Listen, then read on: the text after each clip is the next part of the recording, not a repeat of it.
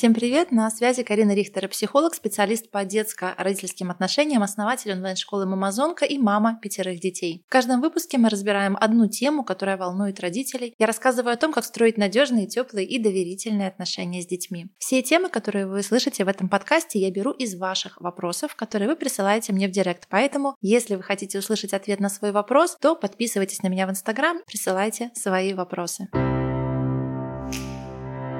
Сегодня мы с вами поговорим о том, как справиться с дележкой игрушек у детей. И в первую очередь давайте с вами выясним главную мысль. Конфликты между детьми, между сиблингами, между братьями и сестрами – это нормальная ситуация. На самом деле есть два вида нездоровых отношений. Первый вариант – это когда дети только дерутся. Они только спорят, только ругаются, только отбирают друг у друга игрушки или какие-то вещи. То есть они вообще ни секунды не могут просто спокойно находиться рядом друг с другом, да, спокойно, например, вместе пообедать, или спокойно поиграть, или спокойно пообщаться. Это действительно такая напряженная ситуация, с ней обязательно нужно разбираться, потому что, скорее всего, есть какая-то повышенная ревность, повышенная конфликтная ситуация, повышенная конкуренция, и с этим нужно работать. Но есть и второй тип нездоровой ситуации, когда дети вообще не ругаются. Они только ходят и наглаживают друг друга по голове. А старший только обожает младшего, и ни разу за всю свою жизнь он его не пораздражал, не побесил и не позлил. Тут тоже на самом деле опасная тревожная ситуация. Исключение составляют только те случаи, когда дети уже ну, такие большие, такая большая разница в возрасте, что они уже живут отдельно, и им просто не из-за чего конфликтовать. Или при большой разнице в возрасте просто не пересекаются интересы, не пересекаются ритмы дня, и поэтому тоже конфликтов не возникает. Но в целом, если дети друг с другом общаются, нормальный паттерн их поведения — это поругались, помирились, вместе во что-то поиграли, потом поругались, потом снова помирились, и это абсолютная норма. Нам очень важно знать, что в любых близких отношениях вообще всегда заложена амбивалентность, то есть разные чувства, разные эмоции и часто кардинально противоположные. Это не означает, что мы друг друга не любим, но давайте смотреть объективно и реалистично на вещи. Мы не можем а, пожениться и сможем ходить за ручку и каждую секунду обожать друг друга на протяжении 50-60 лет нашей совместной жизни. Иногда мы ругаемся, иногда мы не соглашаемся друг с другом, иногда мы отстаиваем свое мнение. У нас возникают конфликтные ситуации, и это абсолютно здоровое явление. Так оно и должно быть. Мы можем друг друга излить и раздражать время от времени, и это нормально. И с детьми то же самое. Не нужно требовать, чтобы они всегда друг друга только обожали. Нужно принять это как данность, что близкие люди могут, имеют право ссориться и конфликтовать. А если у вас дети в играющем возрасте, когда и у того, и у другого есть еще игрушки, то существует очень классная методика, каким образом мы до детей можем донести, что существует вообще в мире три типа вещей. Есть свое, есть общее и есть чужое. На примере игрушек очень здорово организовать систему хранения таким образом, чтобы какая-то часть игрушек была общая, и чаще всего это действительно какое-то, ну, может быть, большее количество, 60, 70, может быть, даже 80% от всего количества. Но обязательно какие-то игрушки, а может быть, самые дорогие, самые ценные, то, что дарится на дни рождения, были бы у каждого ребенка свои. Да, какая-то отдельная полочка, отдельный сундучок, вот это конкретно игрушки младшего, а вот это вот конкретно игрушки, например, старшего ребенка, а пусть их будет будет 5 или 10% от общего количества, не имеет значения. Самое главное, что мы на этом примере показываем разницу, что разные игрушки, разные вещи и, соответственно, разные да, категории вещей, к ним относятся разные правила. Например, твоя игрушка, да, что-то, что тебе очень дорого. Другой ребенок обязательно должен спросить разрешение поиграть с этой игрушкой, даже если ты в этот момент с ней не играешь, и ты имеешь право дать любой ответ. Ты можешь разрешить, ты можешь не разрешать. Нету такой истории, что мы тут заставляем делиться ребенка своей личной личной вещью только потому, что он обязан да, быть не жадиной, не говядиной, быть всегда для всех хорошим. В конце концов, мы сами свой телефон направо-налево тоже да, в чужие руки не раздаем. Поэтому уважаем личное пространство каждого ребенка и обязательно даем разрешение, да, что если это его личная вещь, он может ею как делиться, как не делиться, и при этом никаких таких оскорблений, упреков и чувства вины он не получает. Но при этом то же самое относится к вещам другого ребенка. Есть чужие вещи, которые ты не можешь брать без разрешения разрешение, ты должен спросить это разрешение, и опять-таки другое может тебе отказать, и придется с этим фактом как-то смиряться, придется этот факт как-то выплакивать и переваривать. Но есть и общие игрушки, и тут тоже действуют разные правила. Может быть, кто первый взял, тот и играет, или мы играем по очереди, или мы играем в какие-то игрушки вместе. И тут уже, конечно, дети учатся договариваться и учатся искать компромиссы. Каким образом это происходит? Если мы хотим детей действительно обучать, то мы должны их обучать. Ни в коем случае в эти ситуации мы не вмешиваемся с позиции «ты старший, ты умнее, ты поделись». Отдай все маленькому. Да, ни в коем случае мы этого не делаем, потому что мы, во-первых, провоцируем ревность. У старшего возникает ощущение, что все для малыша, для меня ничего, я всем должен делиться, я всем должен жертвовать. Возникает такое чувство несправедливости. И, конечно же, осложняется очень сильно отношения между детьми. Поэтому каждую ситуацию наша задача вообще не разобрать с точки зрения, кто прав, кто виноват, кто первый начал, где там справедливость, да, докопаться до истины, да, кто первый спровоцировал, кто первый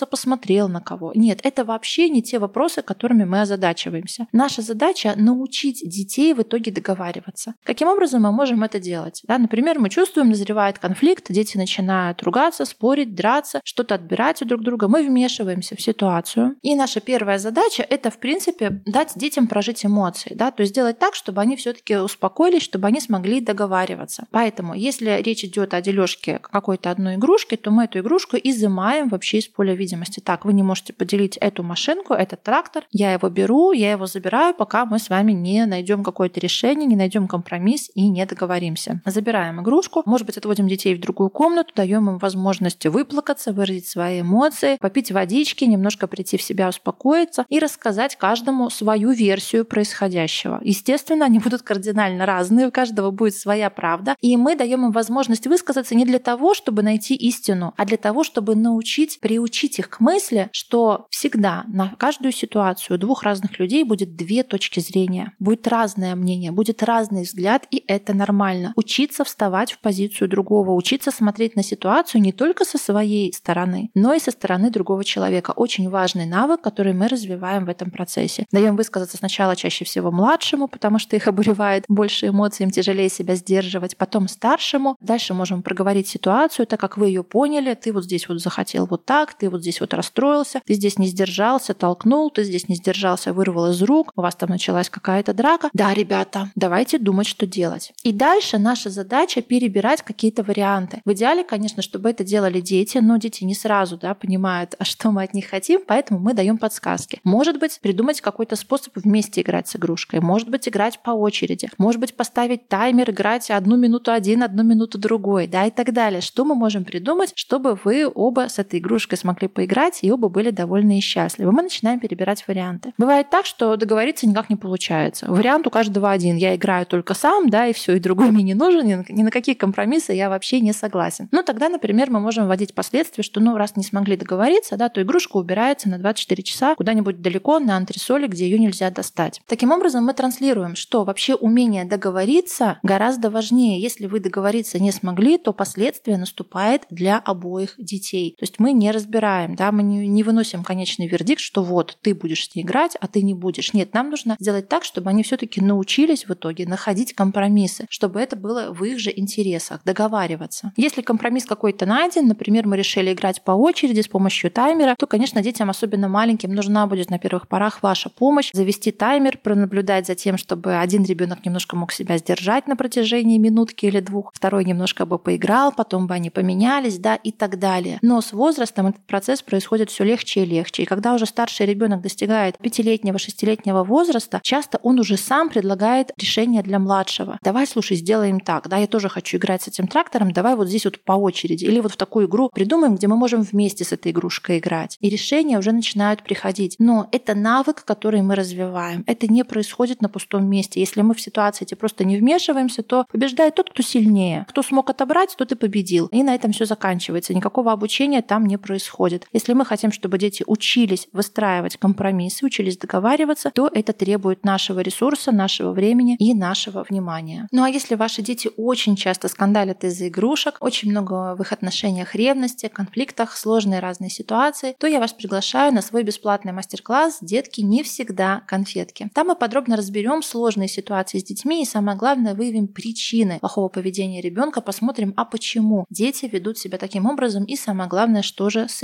делать. Ссылка на мастер-класс ждет вас уже в описании выпуска. Спасибо за то, что слушали этот подкаст. Он состоялся благодаря вашей обратной связи, вашим вопросам, вашим комментариям. Послушать его можно на любой удобной платформе Apple подкасты, Яндекс Музыка, Google подкасты или Кастбоксе. Не забывайте подписываться, оставлять комментарии, рекомендовать этот подкаст своим подругам, ставить его в сторис, отмечать меня. Таким образом, все больше и больше мам узнает о гармоничном воспитании детей и счастливых детей становится все больше. Спасибо за то, что были с нами.